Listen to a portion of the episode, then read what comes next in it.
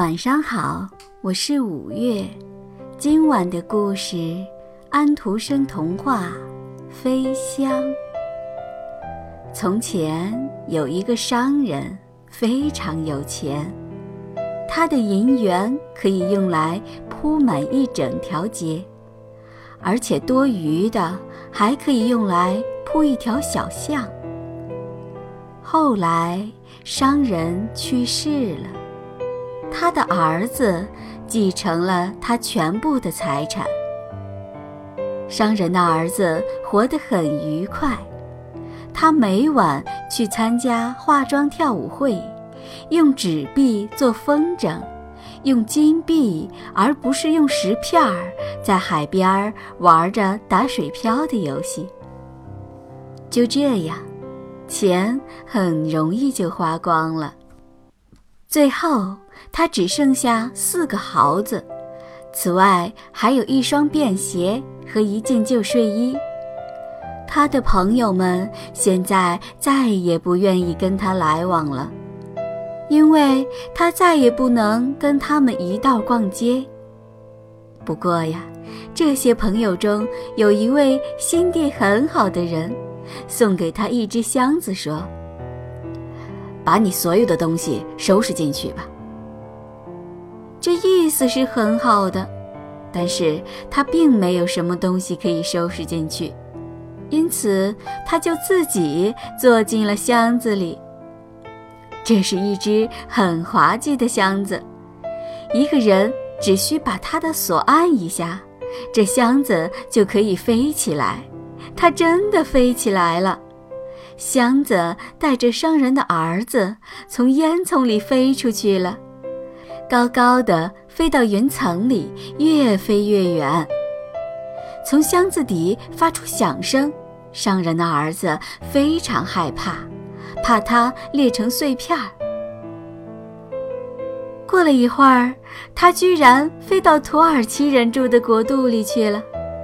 他把箱子藏在树林里和枯叶子下面，然后就走进城里来。这倒不太困难，因为土耳其人穿着跟他一样的衣服，一双拖鞋和一件睡衣。他碰到一个牵着孩子的奶妈。“喂，土耳其的奶妈！”他说。城边的那座宫殿，窗子开得那么高，究竟是怎么一回事儿啊？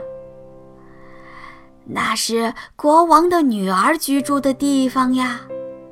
奶妈说：“有人曾经做过预言，说公主将要因为一个爱人而变得非常不幸，因此谁也不能去看她，除非国王和王后也在场。”谢谢您。商人的儿子说：“他回到树林里，坐进箱子，飞到屋顶上，偷偷地从窗口爬进公主的房间。公主正躺在沙发上睡觉呢，她是那么美丽，商人的儿子忍不住吻了她一下。于是公主醒来了，大吃一惊。”不过，商人的儿子说他是土耳其人的神，现在是从空中飞来看他的。这话公主听起来很舒服。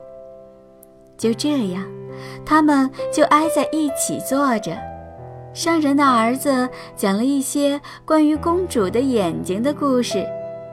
他告诉公主说：“这是一对最美丽的乌黑的湖。”思想像人鱼一样在里面游来游去。于是，商人的儿子又讲了一些关于公主的前额的故事。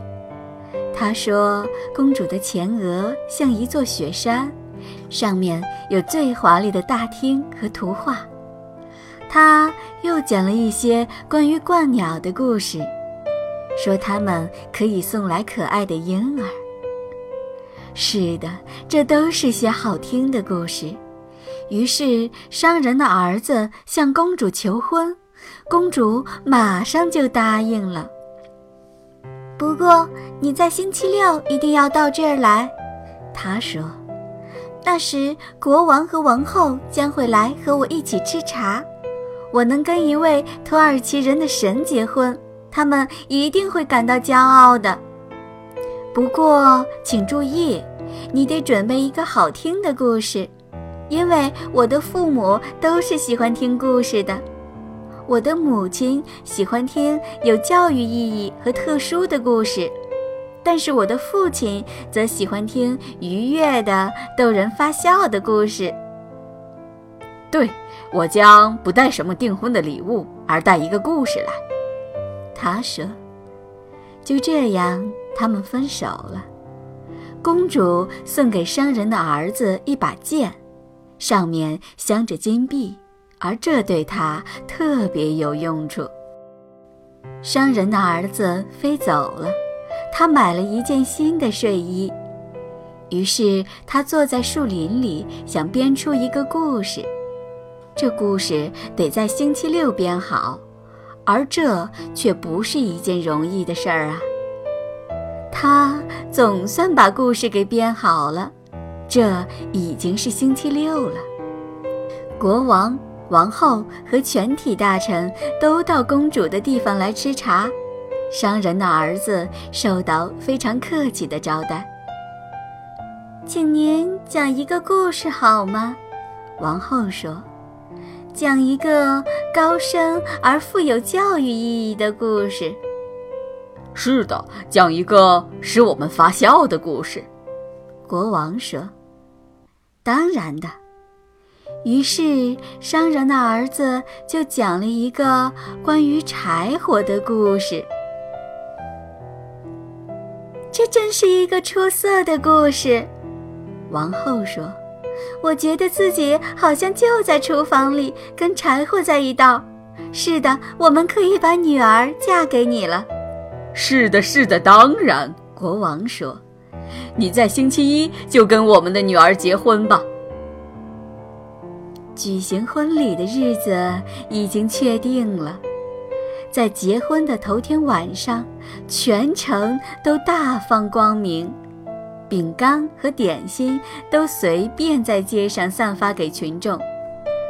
小孩子用脚尖站着，高声喊万岁，同时用手指吹起口哨来，真是非常热闹。